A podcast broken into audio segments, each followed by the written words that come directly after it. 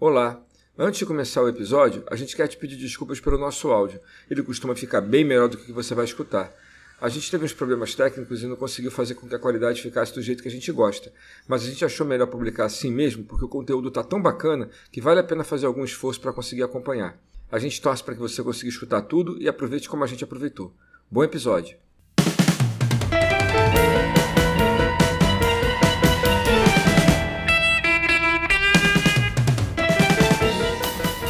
Olá, eu sou Eduardo Gama. E eu sou Júlio Scarpati. E a gente está aqui para apresentar mais um episódio do nosso podcast Preto e Branco, Passeando entre Extremos.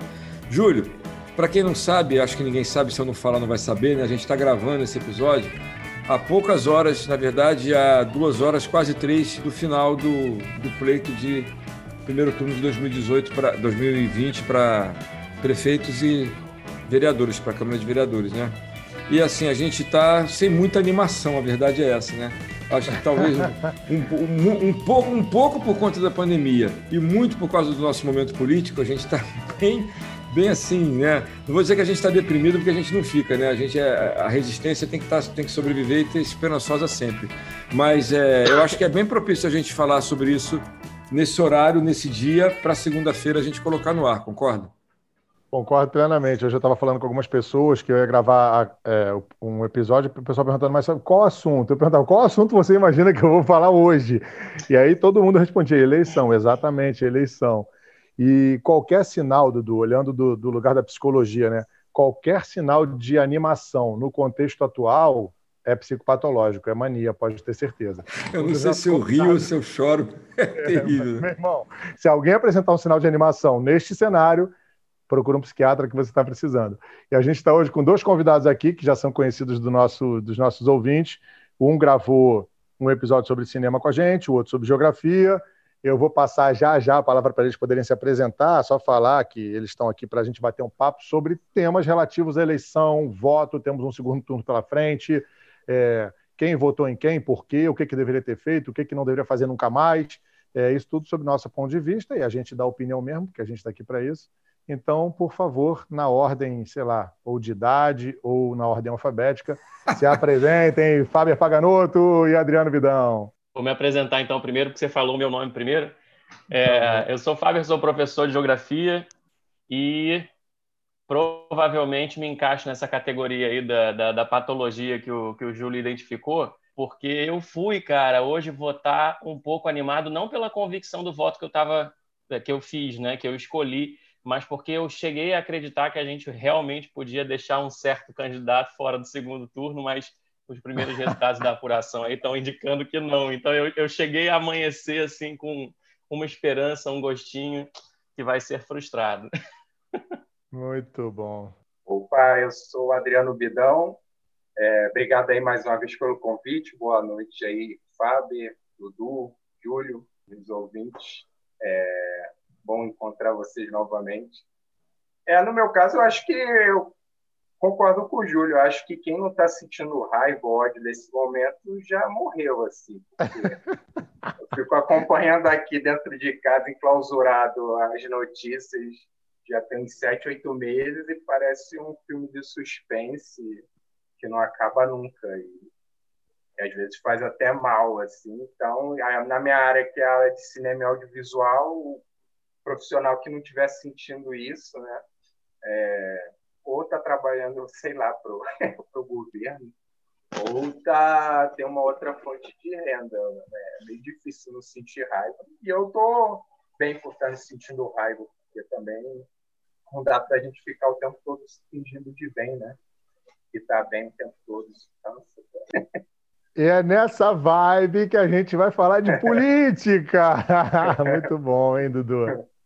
Pois é, Júlio, política. A gente já falou de política aqui em vários episódios, assim, com gente que é da política, com gente que entende de política, e a gente não consegue fugir da política porque não tem outro caminho para a gente viver coletivamente, né? E, enfim, conciliar os interesses distintos e inconciliáveis e tentar harmonizar os interesses. A gente tem é, muita gente querendo muita coisa e pouca coisa para toda essa gente. Então a gente precisa administrar esses desejos e só tem a política mesmo para fazer essa para fazer essa liga, né?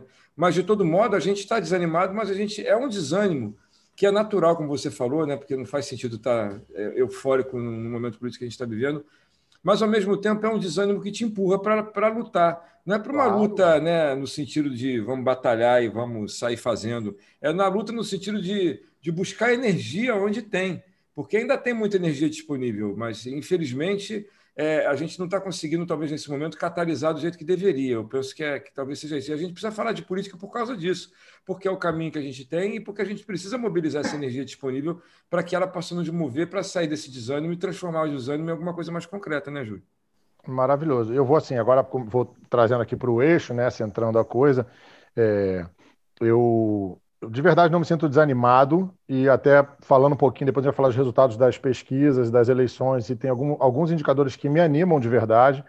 É, e trazendo o que você trouxe, a gente conhece, nós quatro nos conhecemos dentro de um contexto onde a gente sabe que a raiva é uma força propulsora gigante, a gente pode usar ela muitas vezes. E no podcast com o Leonardo Boff, ele fala da indignação, né, como força propulsora, como força motriz para transformações, para processo de transformação. Eu acho que a gente está vivendo isso sim, está acontecendo.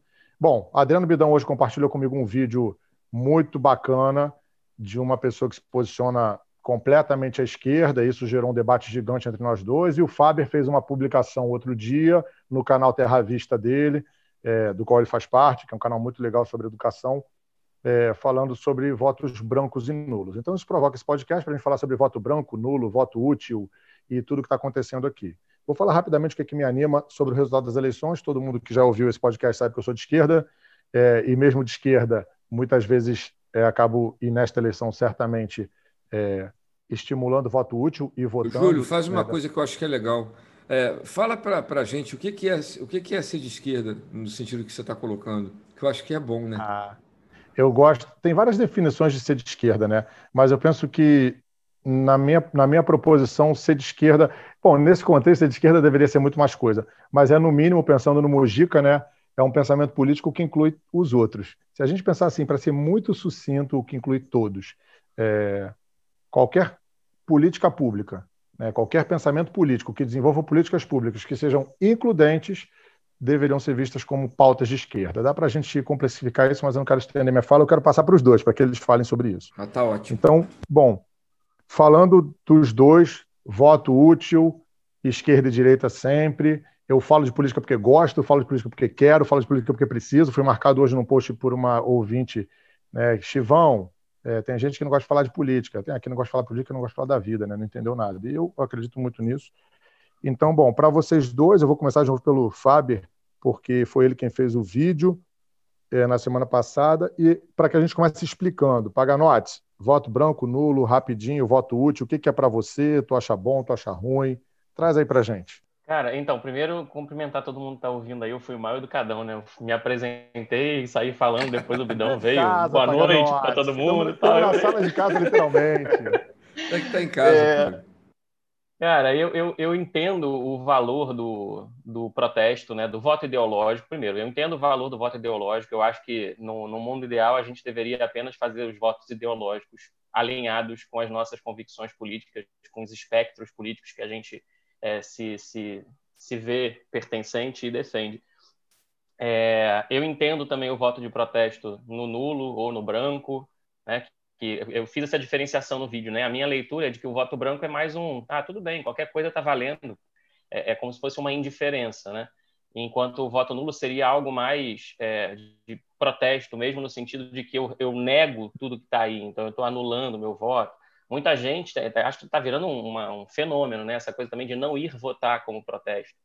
A facilidade da justificativa disso, né? É, é, obrigatório, mas, mas é, é, fácil não ir e justificar. Então, tudo isso eu compreendo as motivações, mas eu tenho muita dificuldade de aceitar, porque quando, desde 97, né, o nosso sistema eleitoral reconhece que todas essas formas de protesto ou de indiferença não são válidas para o resultado final da eleição, quando eu estou fazendo esse protesto, no final das contas, eu estou entregando o resultado na mão de quem está escolhendo algum candidato. E isso faz toda a diferença na vida de todo mundo, inclusive daqueles que estão protestando. Então, eu tenho certa. Eu entendo a motivação, mas eu tenho certa dificuldade de entender na prática, assim, pensando do ponto de vista pragmático, né, de que a gente não vive num mundo ideal, a gente vive num mundo real. E que esse mundo real é resultado, em parte, das escolhas que a gente faz quando um ou outro candidato, né? A gente pressiona o, nomezinho lá, o número dele na urna, eu tenho certa dificuldade de entender é, e de aceitar. Eu compreendo a motivação, mas tenho dificuldade de aceitar o, o impacto disso. É, e aí é isso, como você falou, né? Eu, eu, eu, apesar de estar posicionado à esquerda do debate político, eventualmente você tem que fazer escolhas e, vo e, e votos mais úteis. Eu acho que a gente vive um momento em que o, a luta primordial é voltar a ter política, né? Porque a gente está tá vendo um fenômeno da eleição dos que não se dizem políticos, que negam a política. Então, voltar a ter política, ainda que isso signifique eventualmente ter é, como liderança um prefeito, um governador, um vereador, enfim, dependendo aí do ano da eleição, um presidente que que não seja é, nem de perto, né, nem de longe, próximo do que eu gostaria, mas que me aproxima de novo do debate, né? Que a gente hoje está tá vivendo aí esse, esses tempos. Minha cadeira acabou de quebrar o braço aqui. Esses tempos de extremismo, é, a, a, energia, né? Falando de eleição, a energia é tão grande que o braço da cadeira quebrou. Falei que tem energia é... disponível pra, até para quebrar braço de cadeira, tá vendo? Pois é. E aí, assim, é, a, nessa, nessas primeiras falas que vocês dois fizeram, já me veio um monte de coisa na cabeça. Deixa eu aproveitar para falar um pouco disso também. É, quando quando o estava falando da raiva, né, do, do, da motivação ou da felicidade, né, o que, que a gente está sentindo, uma coisa que me passa pela cabeça é que assim eu e muita gente que está ouvindo a gente, né, é, que se coloca mais à esquerda do, do, espectro político, a gente cresceu, a gente é de uma geração, eu tenho 37 anos, faço 38 agora em, em dezembro, é, em que quando a gente começou a votar, quando a gente começou a, de alguma forma, influenciar o resultado político do, do, do país, a gente se viu no poder, né? Então, talvez seja esses últimos quatro anos, aí sejam os primeiros anos de uma vida, de uma geração inteira, em que a gente passa raiva, porque antes a raiva que a gente passava era outro tipo de raiva, né? era a decepção com a esquerda, porque não fez o que poderia ter feito, não aproveitou o momento para para tensionar e para, enfim, para governar de uma outra forma, mas era, era uma raiva mais gostosa de sentir. Né? Hoje a gente passa uma raiva muito mais dolorida, e talvez porque seja a primeira vez na história de uma geração inteira em que a gente está é, vendo o, o, circo, e aí com, com, bem pejorativo mesmo o tom dessa, dessa de ver o circo, né? vendo o circo pegar fogo e não está conseguindo se conciliar para retomar é, parte disso aí, pelo menos. Bom, bom que tu traz. Eu, eu sinto muito parecido. Bidão, o que, que tu pensa aí do que, que o Faber está falando? É, vocês estavam começando a falar sobre questão de, é, de direita e esquerda e agora criaram a denominação centro, né? É, até imaginando a vozinha do Waze falando a 300 metros, vire a centro. Porque Estão criando uma galera que era extremamente apoiaram uma, um regime de extrema direita e agora se colocam como centro moderadores, né? Então, é, eu fico pensando sobre isso. É, existe, pelo que parece, eu acho que alguns meses atrás estavam falando que a tendência era que essas eleições as pessoas voltassem a votar em políticos tradicionais. Acho que teve a em 2016 houve uma, um extremismo porque deixou de ser um voto de esperança para ser um voto de raiva e agora parece que estão, estão voltando. O Eduardo Paes é um exemplo de político que ficou dois mandatos agora está voltando. Então, é, e, a galera, e a tendência é que ele vá para o segundo turno. Então, é, está existindo essa volta. A gente foi muito ao extremo, agora volta. Só que o Rio é interessante que ele volta sempre. Tem uma tendência, o Rio não. Ele tem, pelo menos o tempo que eu comecei a ter uma ciência de votar, é sempre por uma, uma pessoa que faz obras, como César Maia, Eduardo Paes, uma coisa bem conservadora, que é o, o Crivella. Eu já vi a Benedita perdendo, já vi Chico Alencar perdendo, já vi Cadeira perdendo, e o Rio tem essa falsa, esse falso mito do, do carioca gente boa, receptivo, camarada, toma mate na praia, só que isso no voto ele não, não corresponde. Então existe alguma questão aí que, que não, não bate. É, um amigo meu até falou, ah, porque como eu vivi, vivi muito tempo na Zona Sul, uma vez eu falei sobre essa hipocrisia né, que existia. E ele falou, ah, mas a sua visão é da, da Zona Sul, porque na Zona Norte tem muita camaradagem, todo mundo se ajuda. Só que eu fico pensando, mas esse, essa visão que ele tem também não se reflete nos votos. Né? Então, é, pensando nisso. Eu acho que criou-se uma esperança que um extremismo fosse a solução dos problemas, e eu acho que isso, de novo, criou pelo menos esse momento de decepção, né? É, foi o caso do. A gente está com um cara que se assumiu hoje em dia como um pastor, não que isso seja ruim, mas ele decidiu abrir mão de, de se colocar como político, um, um representante do executivo, para ser um, um pastor, né? Isso é ruim.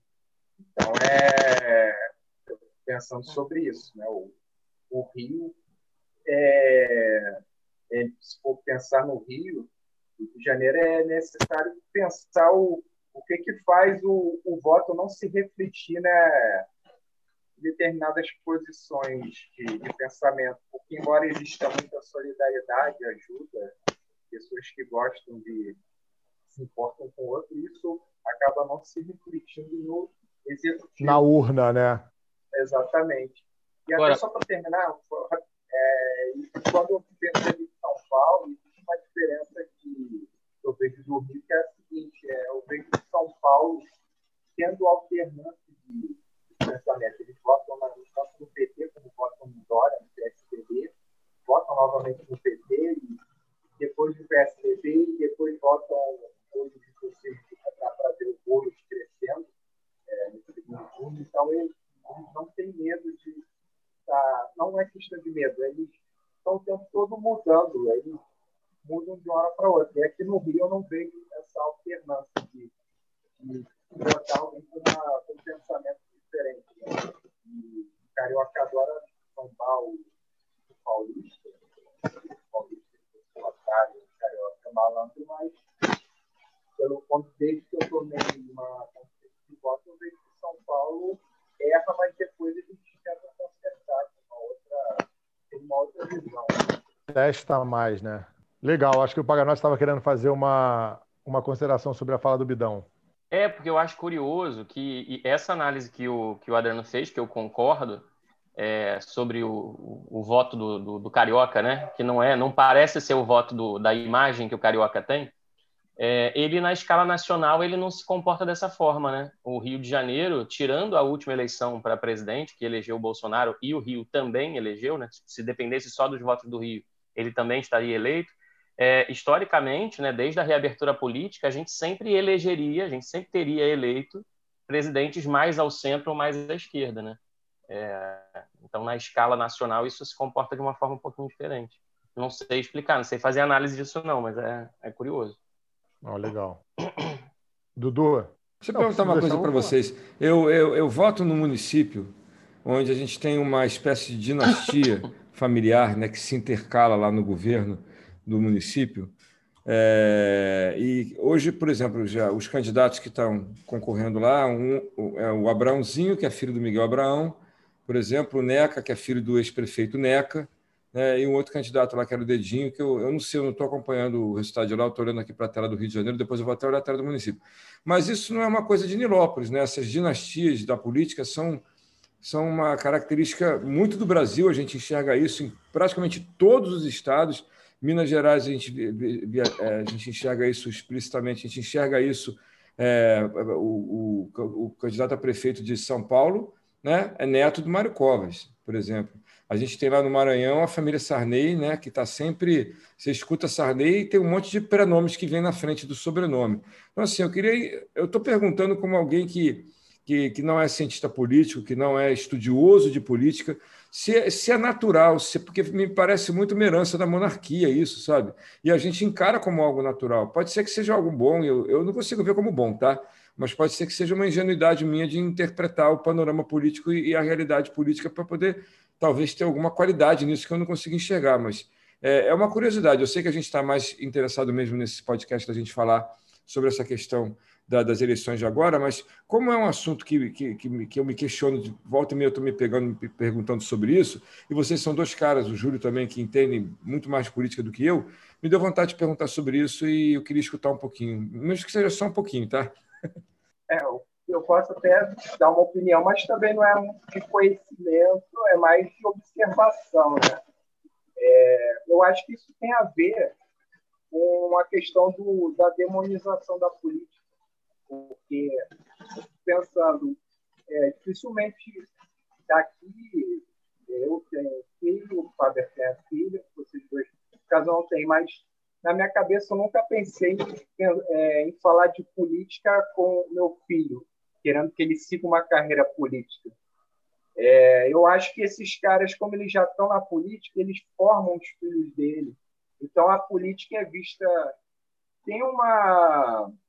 Um inconsciente coletivo parece que tem a ideia da política ser uma coisa ruim, né? É errado, é onde só tem gente ruim, é, que ninguém presta.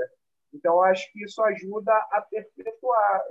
Se eu não ponho meu filho, os caras vão botar os filhos dele.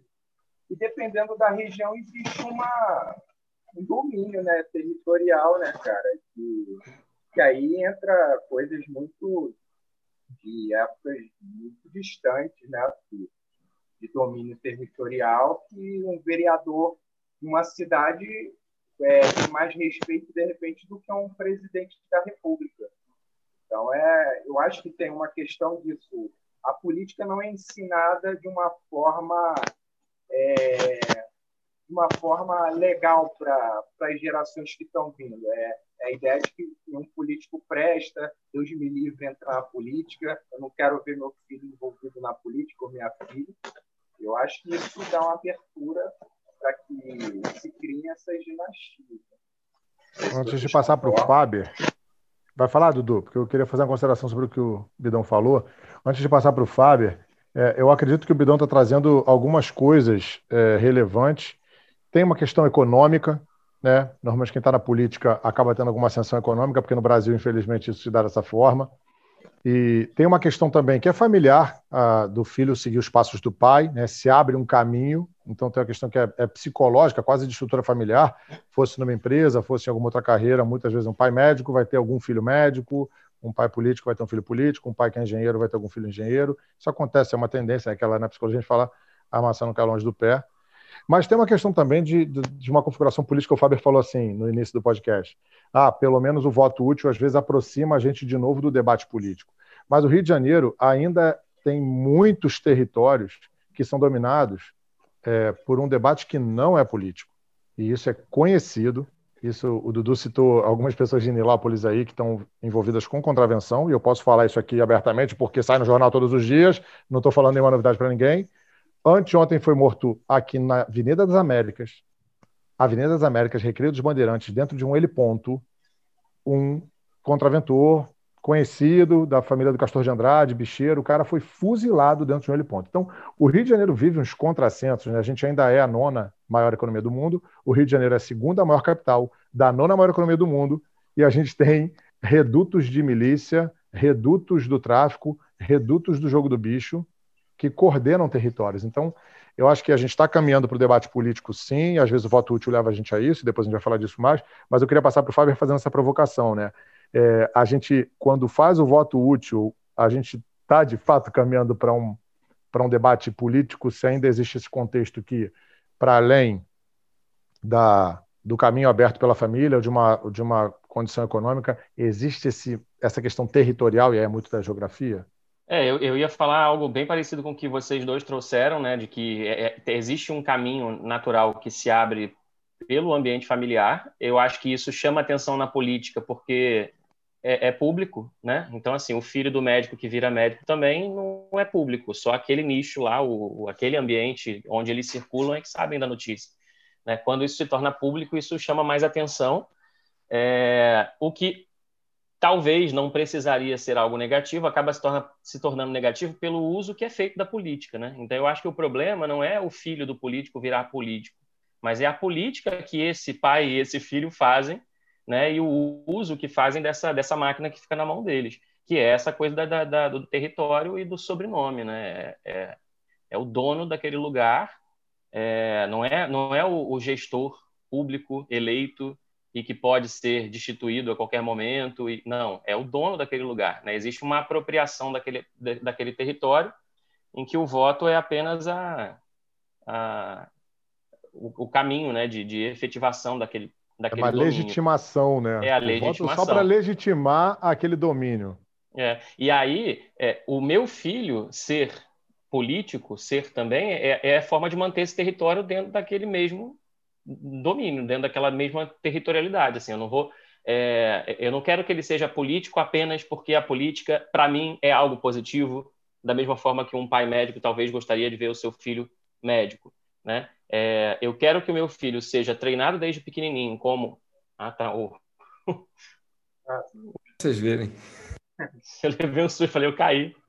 Não, eu também achei que já caí. A gente falava aqui antes de começar a gravação que o filho do Stephen King, ele é o quê? Escritor. De quê? Pois é, de terror. terror.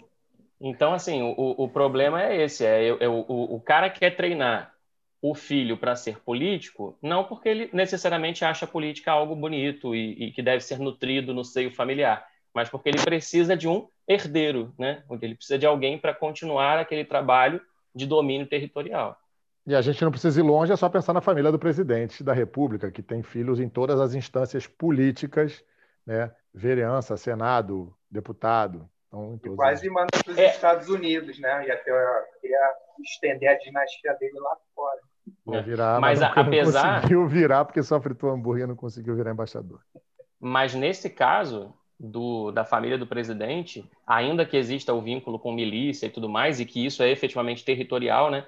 Eu não acho que ali a, a, o vamos ser todos políticos tem a ver com a coisa do território, como você tem, por exemplo, muito no interior. Ali eu acho que é mais a coisa do. É, é assim que ganha dinheiro fácil, então vamos todo mundo ganhar dinheiro fácil. Acho que aquilo ali é, é outra dimensão.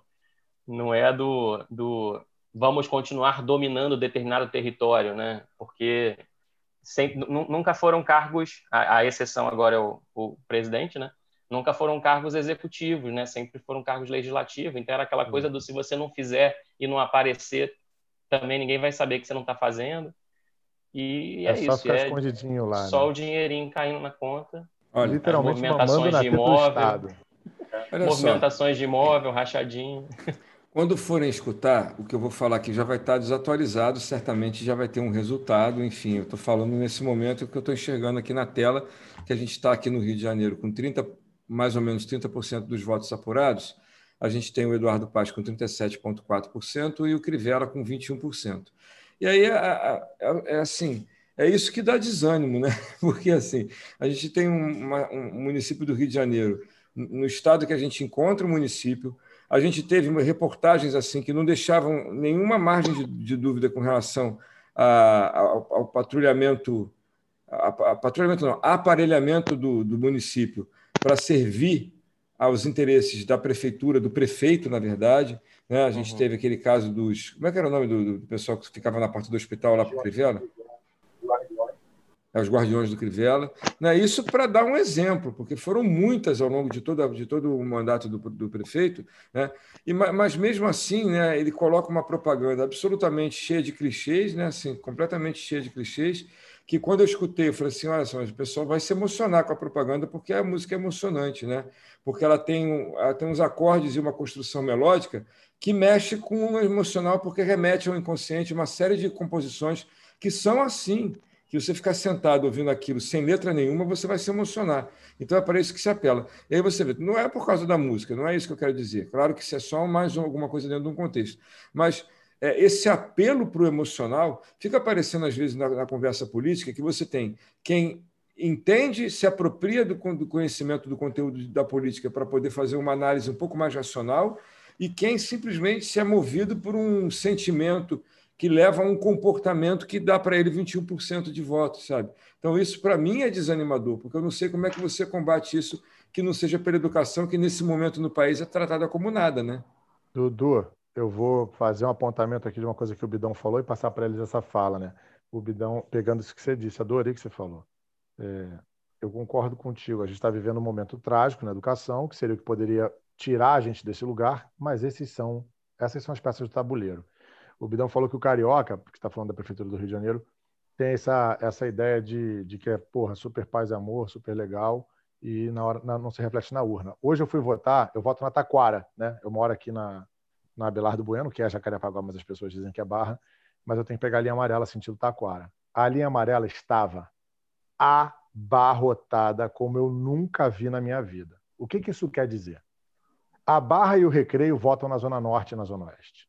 Então, no dia da eleição, a Barra e o Recreio têm que fazer o caminho de volta para a Zona Norte, para as suas origens. Se eles votam na Zona Norte, na Zona Oeste ou na Baixada, significa que eles, aos 16 ou 18 anos, estavam lá quando tiraram seus títulos de eleitor.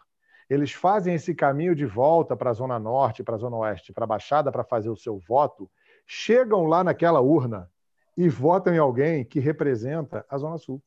Então, eles moram na Barra, que é a Zona Oeste, inclusive, vão para né, lugares mais afora da Zona Oeste, Zona Norte, Baixada, e votam na Zona Sul. Então, esse retorno do carioca é, tinha que, para além de um retorno físico, do trânsito que eles pegaram hoje de horas para ir votar, e fazer um retorno para a sua origem real. Né? Quando a gente fala de consciência de classes, e o Jonas fala muito disso, saber quem a gente é, de onde a gente vem, ajuda a gente a votar melhor. É, e talvez. E aí, só para falar do desânimo, o que, que me anima? E eu me sinto animado de verdade. O que aconteceu na eleição americana me anima, mais pessoas do que nunca votaram na eleição americana e rejeitaram um projeto pela primeira vez nos últimos 28 anos. Um presidente não é reeleito nos Estados Unidos e foi o presidente com essa proposta, porque os três anteriores ficaram dois mandatos e o Trump é chutado e houve um movimento gigante. E no Brasil e no Rio, inclusive, apesar da gente estar em uma má organização dos partidos de esquerda, a gente está tendo uma grande mobilização dos eleitores de esquerda. Está tendo muita votação em quadros de esquerda, só que infelizmente pulverizado. Né? Se a gente somar os três maiores candidatos de esquerda do Rio de Janeiro, tem 29% dos votos. Pena que eles eram três candidatos e não um só. Talvez a gente estivesse no segundo turno, nesse momento, fortíssimo. Então, eu estou muito animado com os eleitores de esquerda do Brasil e do mundo que se mostram ativos, votantes. Essa eleição diz o seguinte: a esquerda, o eleitor de esquerda está ativo, está consciente, está atuante. Partidos, se movam, façam alguma coisa. Né? Então, passo a palavra para vocês, dizendo que o que me anima nesse cenário total é isso. Eu queria saber o que vocês pensam disso. Eu posso falar do. Essa questão do. questão dos Estados Unidos é algo que eu penso, né? O... A questão dos Estados Unidos, cara, pode fazer diferença para eles lá. Para o mundo, eles vão continuar olhando principalmente para o Brasil como um lugar inferior. Então, mas, por um lado, é, eu acho que influencia. Então, o fato do Trump perder nos Estados Unidos ajuda a influenciar no mundo e aqui no Brasil também, porque porque uma figura como ele que negou, nega os fatos, negacionista, extremista, supremacista, racista, um discurso fascista, perder da forma que perdeu é, nos Estados Unidos, embora ele tenha, tenha tido muitos votos, mas isso é bom para influenciar a ideia de que esse tipo de discurso não está dando certo. Assim. E eu acho que tem até. Pode parecer não ter nada a ver, mas recentemente o, o, o Rodrigo Constantino falou uma barbaridade sobre uma questão de estupro. É, e ele foi demitido de três empregos uma vez só. E isso reflete a ideia, na minha opinião, cria uma, um otimismo que esses discursos que desde 2013 começaram a ganhar voz no, na mídia, na TV, de repente as pessoas vão começar a ter vergonha de falar sobre isso novamente. Isso pode determinar uma ideia de que, olha só, é meu, eu não quero mais vocês contratem esse cara porque ele extrapolou, embora ele já tenha extrapolado durante cinco ou seis anos, mas existe um investimento, todos os veículos as mídias têm um patrocinador. Então, o anunciante pode dizer que não, não quer mais esse nome vinculado à marca dele. Então, existe esse paradoxo até do capitalismo, embora ele seja cruel muitas vezes, ele também, por um interesse próprio, ele pode dar um chute num cara como o Rodrigo Constantino. Então, é, eu acho que essa questão do Trump está se refletindo nas eleições municipais do, do Brasil todo, Aqui no Rio, ainda com Crivella indo, eu acho que eu acho que para mim eu já sinto que tem uma derrota. Para ele ir para o segundo turno, para mim é. Eu não, eu não entendo, eu não consigo entender ainda. Mas, por um lado, tem. Eu acho que para 2022, eu acho que se continuar tendo. É preciso ter um projeto de, de, de tentar um projeto de país mesmo para tentar tirar um cara como o Bolsonaro. E acho que uma das coisas que a mídia podia ajudar muito era denominar, cara, porque é muito chato, é muito ridículo você ficar ouvindo o tempo todo que o candidato fez um discurso polêmico. Eu acho que está na hora de falar. Ele fez um discurso fascista, ele fez um discurso supremacista, porque fica muito. Acho que o meu é, ficar dizendo que o cara foi polêmico. Ele foi racista, ele foi fascista. Eu acho que ajuda a denominar, porque parece que o fascismo e o nazismo só existiram da década de 30 até 45. E, e parece que não percebem que isso, para ter acontecido em 30, já era uma ideia que já estava sendo amadurecida e depois continua até hoje. E isso é visto, é como um vírus que a gente tem que conviver e tem que como, percebendo os sintomas e tem que combater. E está nos detalhes, cara. Isso, a questão da eugenia, você pode ver até num aplicativo de celular que faz o seu rosto mudar e ficar naquela perfeição, né? Então, parece que, tá, o que eu estou falando não tem nada a ver com aplicativo, com política, mas o que eu estou dizendo é que existe um discurso que ele pode estar tá sendo passado e a gente não vai percebendo. E e talvez isso vire uma. As pessoas vão assimilando isso e daqui a pouco estão concordando com essas ideias como uma forma natural. Daqui a também... pouco, Bidão, já estamos concordando há muito tempo com essas ideias de forma natural. Exatamente. Então, eu acho que a mídia podia começar a denominar as coisas, né? não ficar nisso de pegar leve. Né? Porque aqui no Brasil, o Bolsonaro já foi ao extremo, já de um extremo e testou todos extremos possíveis e parece que existe uma dúvida de até onde vai a democracia, porque eu acho que ficam sempre com uma nota de repúdio. Antes do Fábio falar, desculpa, não. Antes do Fábio falar, só para dizer o seguinte, isso que você está falando, eu já escutei em outros contextos e assim é uma coisa muito importante, né? Não é rachadinha, é crime, né? Não é em verdade, é mentira mesmo, né? Não é exagero, é falácia, é mentira, é crime. Né? Então, acho que a, a, a, imprensa tem que. Porque, assim, eu tenho visto, tenho ouvido né, alguns é, jornalistas se, se, manifestarem com tom de voz de, de, indignação, mas com texto que não é de indignação. Então, assim, é, é você fala incongruente com aquilo que você está está lendo. Então, assim, é colocar. Eu acho que eu entendo, quer dizer, eu entendo mais ou menos, né? Esse papel tão isento da, da, da, da, do jornalismo no sentido de não tomar um partido, mas eu acho que existem momentos em que você tem que, no mínimo, nomear as coisas pelo nome que elas têm. Eu acho que você está falando é muito importante, Bidão. Fala aí, Fábio, desculpa. É, eu, eu não, não acho que tem isenção, né? Porque quando você faz a escolha por uma linguagem aparentemente neutra, você está beneficiando um lado, então você não está sendo. É, você está neutralizando alguma é coisa que estava. É Já escolheu alguma ali, né? coisa, escolheu é. fazer isso, né? No mínimo. Exato.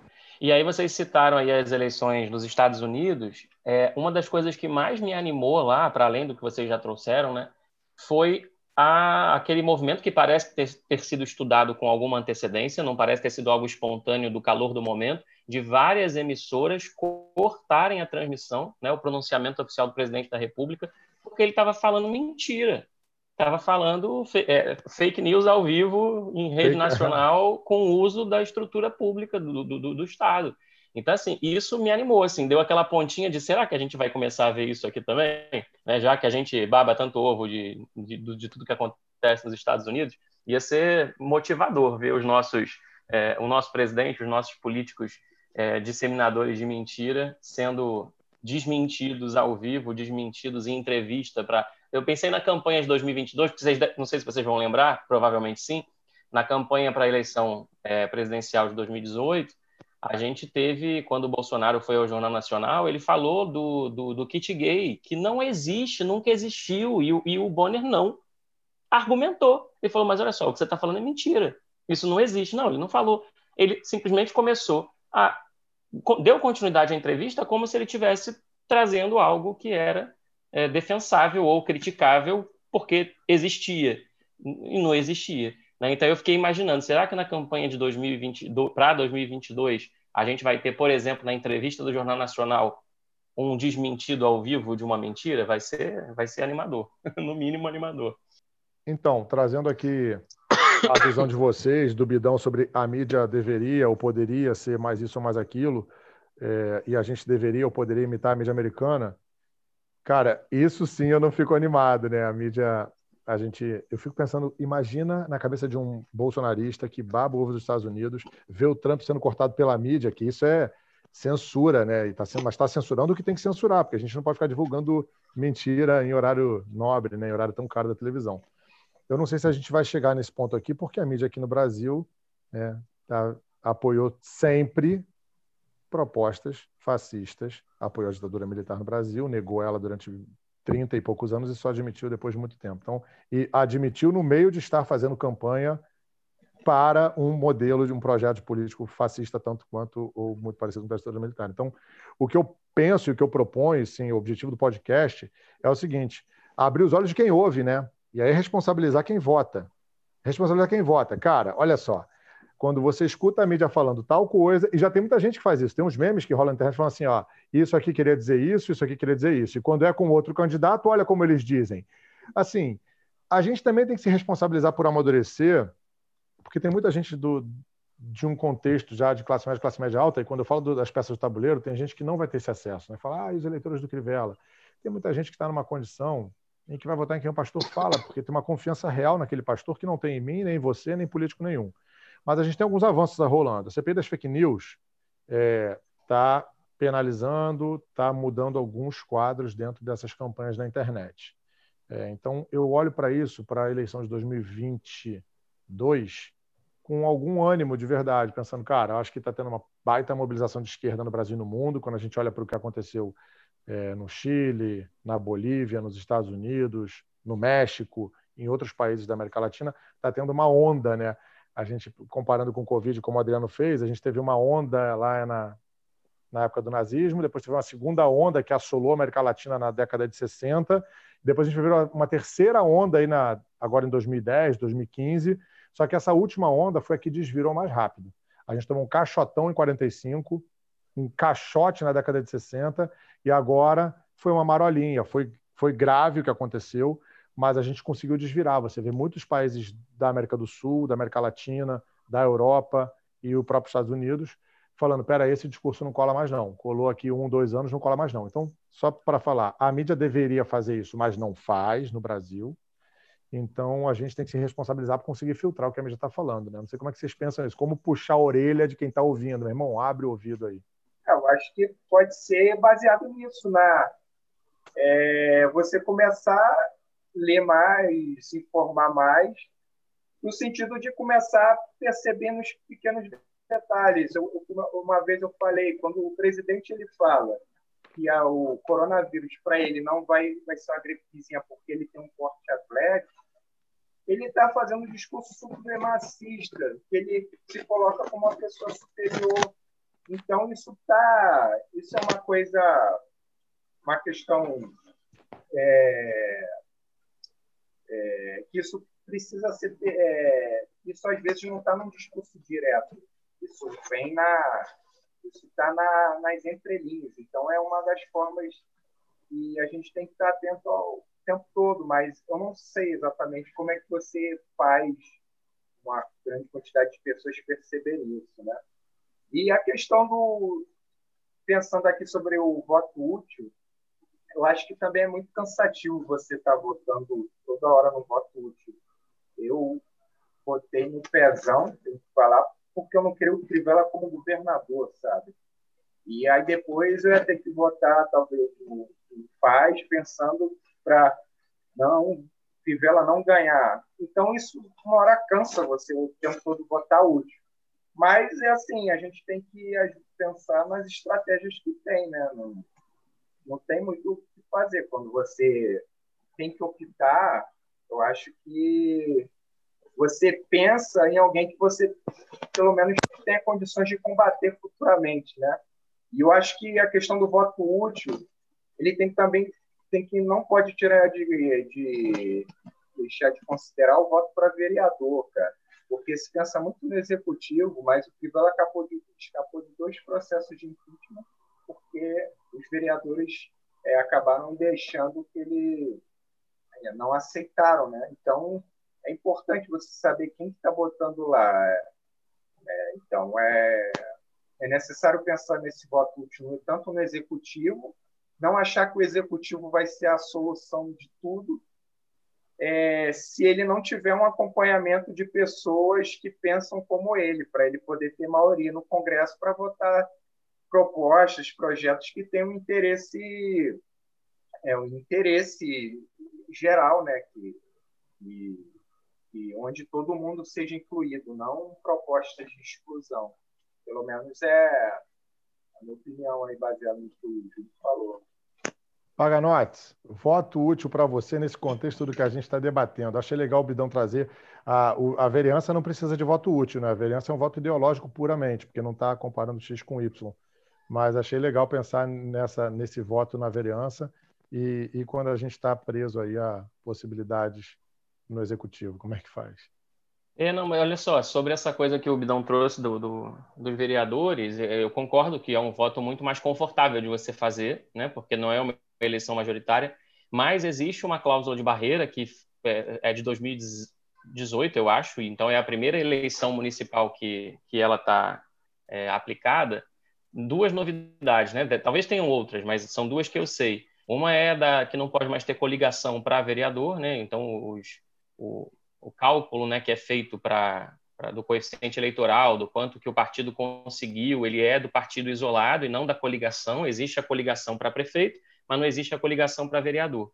Mas não é sobre isso que eu quero falar. É que existe uma outra cláusula que é o seguinte: o, a gente sabe dos puxadores de voto, né? Que às vezes você tem lá um candidato vereador que recebe três, quatro vezes o número de votos do coeficiente eleitoral e ele puxa outros candidatos daquela legenda. Só que essa cláusula, ela implica, essa cláusula nova, ela impõe que o, o vereador, para ser puxado pela legenda, ele tem que ter no mínimo 10% dos votos correspondentes ao coeficiente eleitoral. Então, existe, de alguma forma, torna-se. É, o debate do voto útil passa a existir também para a vereança, porque. É, vou, vou, falar o meu caso específico. Eu tenho um, um, um, um candidato a vereador, que nesse momento, com, com 30% das urnas apuradas, é o candidato a vereador no, no Rio de Janeiro com maior número é, de, de, votos, que é o Tarcísio Mota, que é professor, que é professor da instituição onde eu trabalho, né, eu e Dudu. Então, assim, ideologicamente é um voto que é, me parece muito natural que eu votasse nele. No entanto, eu sei que ele provavelmente, e, isso está se comprovando, ele seria um, um, um, um vereador eleito com facilidade né, não só vai ser eleito, como provavelmente vai ser o de maior número de votos. Então, eu, eu, eu olho para dentro desse campo ideológico da esquerda e dos professores, qual candidato ou candidata que corre o risco do partido ter voto para puxar ela e ela não ter voto suficiente para ganhar a vaga. Então, passa a existir um voto útil também dentro do campo da vereança. E eu fiz isso. Eu votei na, na Luciana Boatê, que é, é professora também e talvez não consiga 10% do, do coeficiente eleitoral se todo mundo ficar votando só no Chico Alencar e no, no Tarcísio Mota, que são os nomes é, mais importantes e mais puxadores de voto do PSOL, por exemplo. Né? Então passa a ter um, é uma novidade aí. E aí, como a gente desconhece muito, do, de forma geral, né, o brasileiro médio desconhece muito do nosso processo eleitoral, é, às vezes o cara até consegue perceber lá a manipulação na notícia, mas ele não entende exatamente como funciona o jogo político e o sistema em si, e aí ele não faz os votos no lugar certo que ele deveria fazer. E eu não sei qual é a solução para isso, porque certamente não é fácil, não é, não é de curto prazo, né? É uma solução de, de longo prazo. Posso só ilustrar com uma, com uma manchete? Porque Por quando favor. o Júlio falou da, da, do meme lá, né? A caneta desmanipuladora, eu acho que é desse que você está falando. Uhum. É, eu lembro, e isso deve ter sido 2009 ou 2010, porque foi quando terminou o segundo governo Lula, e, e eu lembro muito claramente porque foi uma motivação para eu cancelar minha assinatura do jornal Globo na época. É, o, o, a gente estava em disputa, né? O, o, o, Lula não era mais candidato, porque já tinha se reeleito, mas ele tinha uma candidata. É, e aí, a manchete, em letras grandes, né, na capa do jornal, era assim: Lula sai do governo menor do que entrou. E aí eu achei estranho aquilo, eu falei, mas baseado em quê? Foi uma pesquisa que foi feita, ele perdeu é, é, aprovação, qual, qual, é o dado? E não era dado nenhum, era aspas, era uma frase do Aécio. O é, Globo deu a capa, uma manchete, que era uma frase do Aécio, entre aspas pequenininhas, as aspas pequenininhas, a, a frase enorme, Lula sai do governo maior, menor do que entrou. Então, assim, é, não era uma notícia, aquilo não era um fato, aquilo não era um dado, aquilo era uma opinião de alguém que estava presente ali rival. na capa Foi rival, pois é. Alguém rival. Ainda bem que não botou Clarice Lispector. É, é Einstein, né? Ou Einstein. Albert Einstein. Meu Deus do céu, Freud. Eu sofro muito com as. Porque, para mim, isso é um, é um caso de fake news disfarçada. Porque você é. coloca uma é. capa é como se fosse um dado quando na verdade é uma opinião. Né? Isso é uma Exato. notícia falsa para mim. É, tem a mesma, ah, tem fake mesmo news é muito mais antiga do que a internet, né, cara? É. Fake news é muito mais antiga da internet. Mas muito bom ouvir vocês. E Fábio, sobre o, uh, esses novas cláusulas do, da votação para vereador, nem eu sabia. Não, não conhecia elas com esse destaque que você deu, mas eu apoiei dois vereadores esse, nesse, nessa eleição que são vereadores menores justamente por isso. Né? O Tarcísio seria meu voto, Chico Alencar seria meu voto, são os votos que eu sempre fiz, e eu fiquei pensando, bom, esses estão eleitos provavelmente porque eles estão, são quadros políticos muito antigos e têm muito apoio.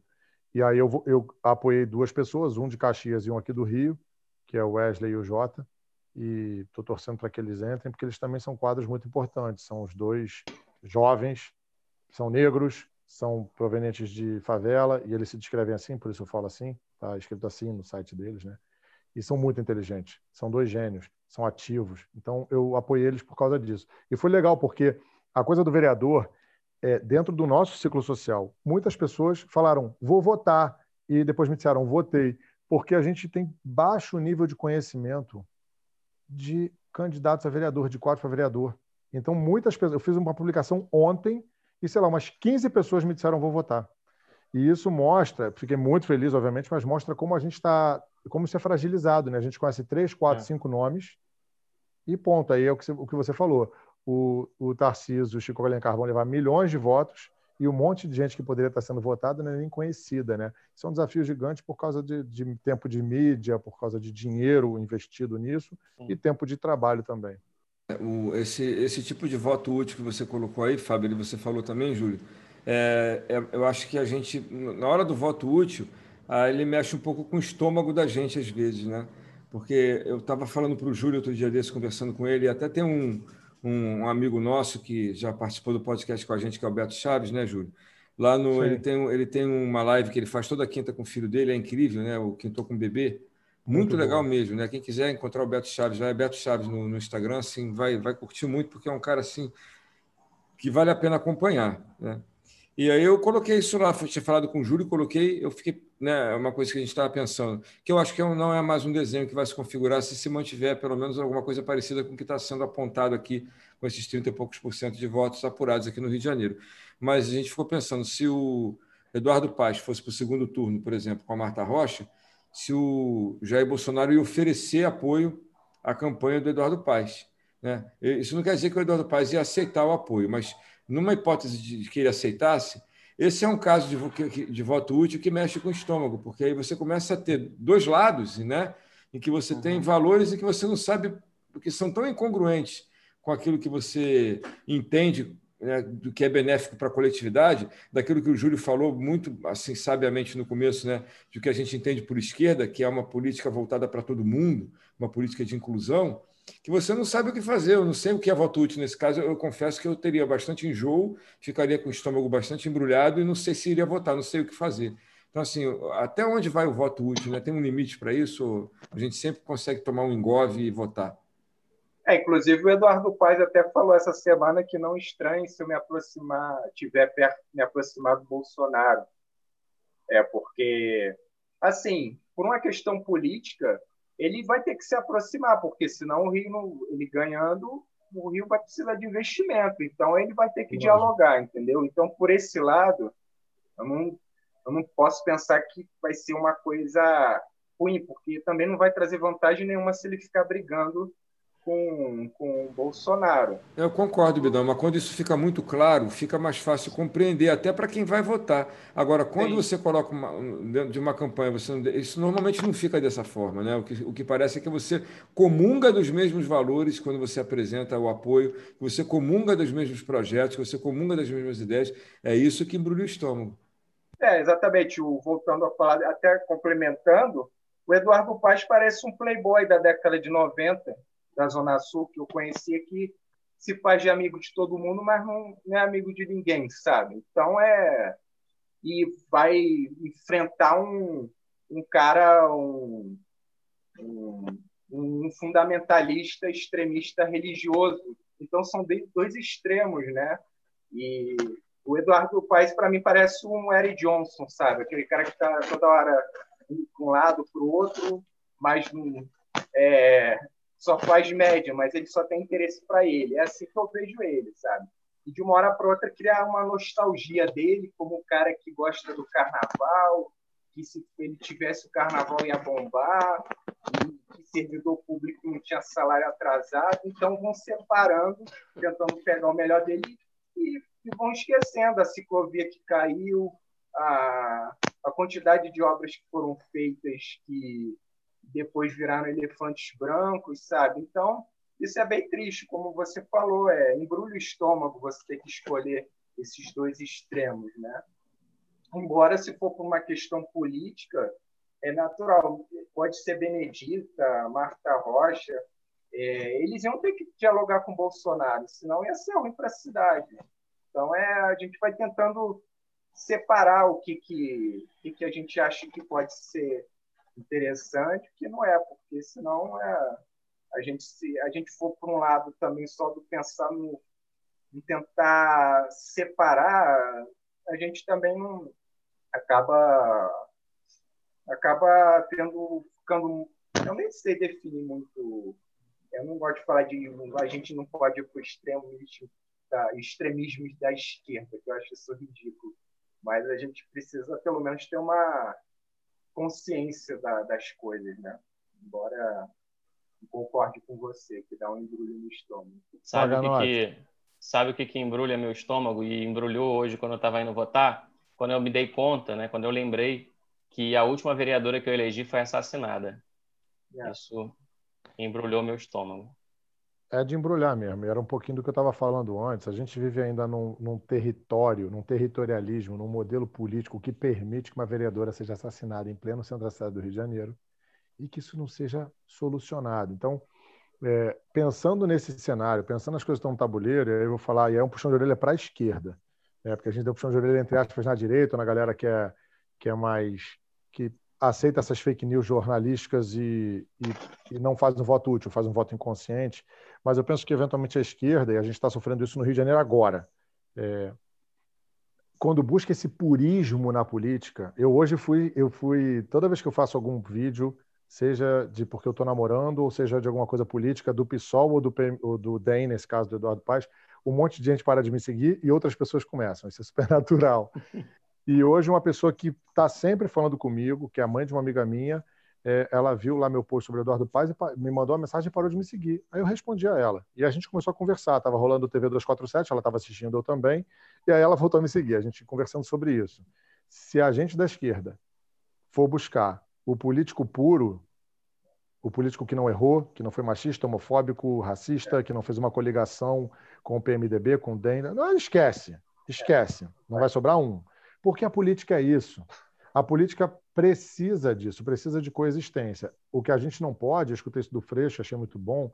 Eh, o, o Freixo fala: eu não vou negociar valores, eu não vou negociar meus valores, eu não vou fazer negociações espúrias, mas eu vou fazer negociações. Na época que ele estava negociando, defendendo a aprovação do pacote anticrime com um milhão de cláusulas. Uhum. Ele falou: era melhor esse ou o outro? É. Era melhor esse. E para aprovar esse, eu tive que sentar com o Centrão e fazer negócio. E fazer negócio não, digo, negociar votação. Então a política é isso. Existe, uma, na minha percepção, uma, uma galera da esquerda que, por não compreender o que, que é a política de fato e quais são as peças que a gente tem no tabuleiro, ponto. Tem o voto evangélico, tem o voto petista, a despeito do que esteja acontecendo. Tem o voto que é aquele esquerda que deixa eu ver onde é que vai. Tem o voto fascistão, tem, ponto. Então a gente tem um tabuleiro ali, e quem acaba decidindo a eleição, como aconteceu no, no, na eleição de 2018, é quem não vota, é quem não se posiciona. Né? 2018 a gente elegeu um presidente com 30 milhões de votos brancos e nulos. É triste pensar nisso, né? Então, quando eu olho para o voto útil, o voto útil ele tem que ser pensado, o voto útil tem que ser compreendido, e aí é uma crítica para mim também, né? Eu também voto com. Já vou. derrubo o Júlio aqui, estou falando muito. Eu vou terminar agora falando. Eu penso que a gente, toda vez que se emociona com o voto, o embrulho no estômago, o aperto no coração, é porque a gente está fazendo um vo o voto. A política ela tem fígado, não tem jeito, mas a gente tem que tentar se livrar dele para poder dar passinhos, um de cada vez, na direção do que a gente acredita, seja lá o que for o que a gente acredita, né?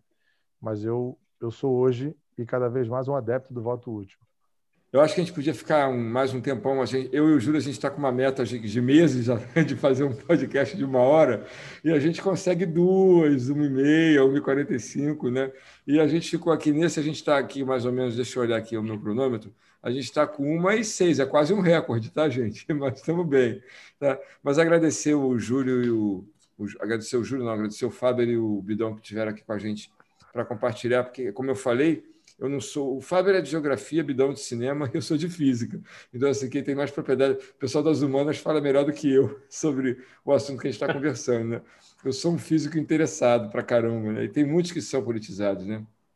Eu não estou mais, não, Júlio. Estou bem agora, está tudo certo passa rápido.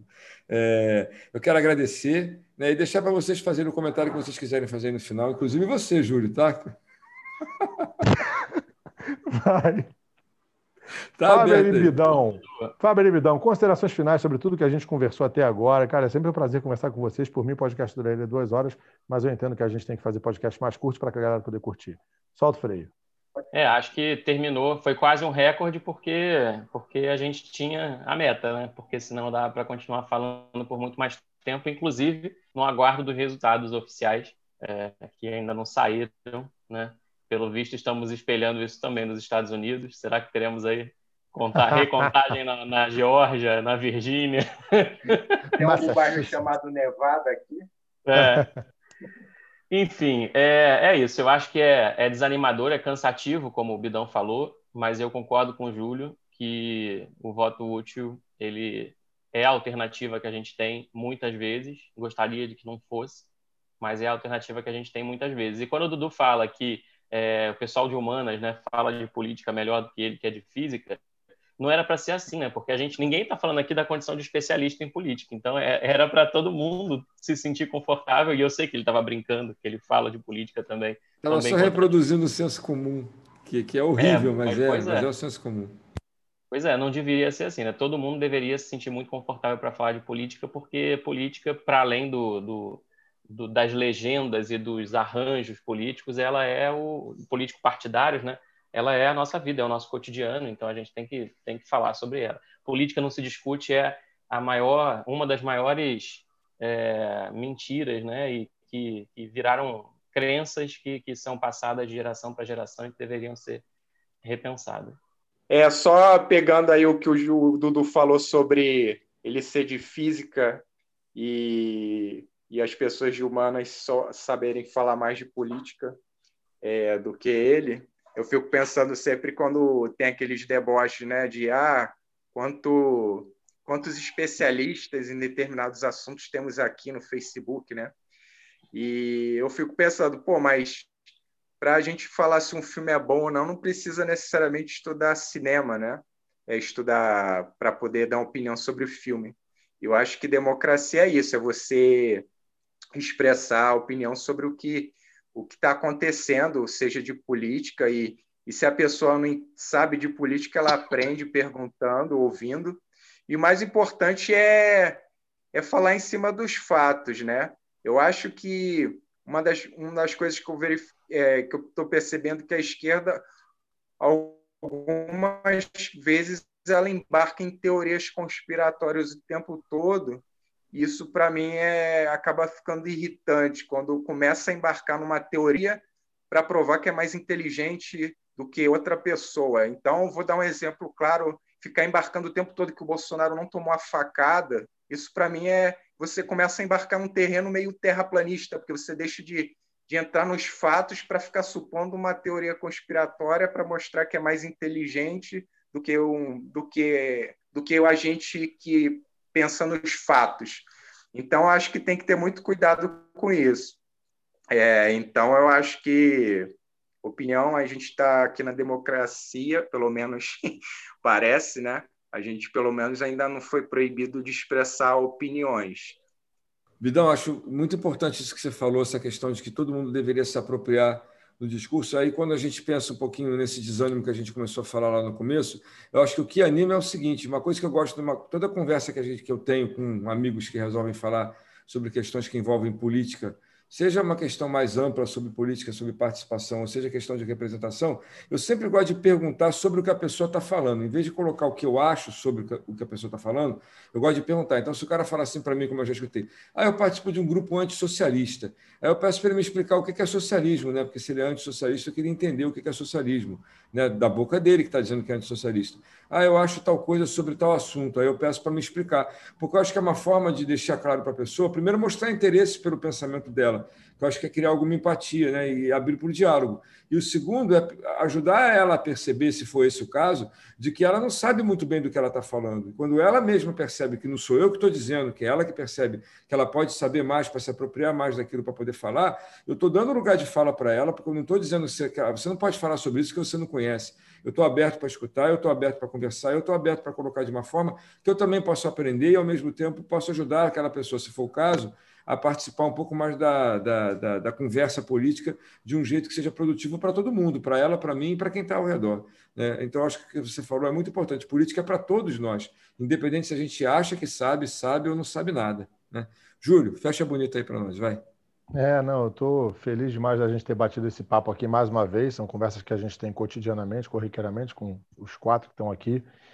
E o, o meme que eu recebi hoje, né, do, do Chivão, que é um meme que, que rola, fala que quem não gosta de política não entendeu nada, porque viver é um ato político. Então a gente deve sim se interessar, falar cada vez mais sobre esse tema. E falando sobre a esquerda, que é uma coisa que a gente disse no início, a esquerda é necessariamente criar políticas, criar políticas públicas que incluam o outro nas suas diferenças. E hoje a gente vive um cenário nacional e mundial onde as diferenças são muito grandes. Então, ser de esquerda hoje é necessariamente estar muito preocupado com essas diferenças gigantes, evidentes, e que têm que ser saneadas, resolvidas. E eu penso que quando a gente pergunta na, no detalhe, eu já fiz essa experiência muitas vezes, quase todo mundo é de esquerda, porque ninguém olha para o outro de maneira é, não empática quando você pergunta aquela pessoa isoladamente. Então, é simplesmente a gente conseguir conectar a nossa empatia um a um entender que ela pode ser levada para um ambiente coletivo. E o nome disso é política. Galera, obrigado aí por, pelo tempo de vocês, obrigado pelo, por trazer conhecimento de vocês. Só tenho a agradecer por esse episódio de hoje, que foi bom demais. Falou, galera, mais uma vez aí, obrigado pelo convite. É sempre um prazer participar aqui do podcast. E eu convido aí os, os ouvintes né, a conhecer o canal Terra Vista. A gente está no Instagram, no arroba canal Terra Vista, e também no YouTube Terra Vista. Especialmente se vocês tiverem filhos aí se preparando para o vestibular, nosso foco é eles e não você. Quero também agradecer mais uma vez estar aí, no fazer parte do podcast, podcast de vocês, reencontrar o Dudu, é, o Júlio, o Faber. Eu acho que participar do podcast de vocês é sinal de status, é, é sinal que está todo mundo bem na vida. Valeu. Então, é, muito feliz de vocês me chamarem novamente, assim. Sério mesmo, acho que é um espaço muito, bem legal assim que vocês abriram, pelo menos para mim. É... E é isso, é mais, é, pelo menos é minhas humildes opiniões. Espero que tenham ajudado aí a, a conduzir esse programa. Valeu, pessoal. Um beijão. Obrigado para quem acompanhou a gente até aqui. É, dá uma olhada na descrição do episódio lá para poder ver quais são as nossas mídias. E lembrando que a gente está com a campanha no Catarse, para quem quiser apoiar e ajudar a gente a fazer esse podcast ficar cada vez mais integrado e participativo. É só dar um pulinho lá em catarse.me barra podcast preto e branco. A gente está esperando por você lá. E semana que vem estamos aqui de novo, né, Júlio? Se tudo der certo, vai dar. Tá joia? Certamente. Beijão. Valeu, galera. Tchau, tchau.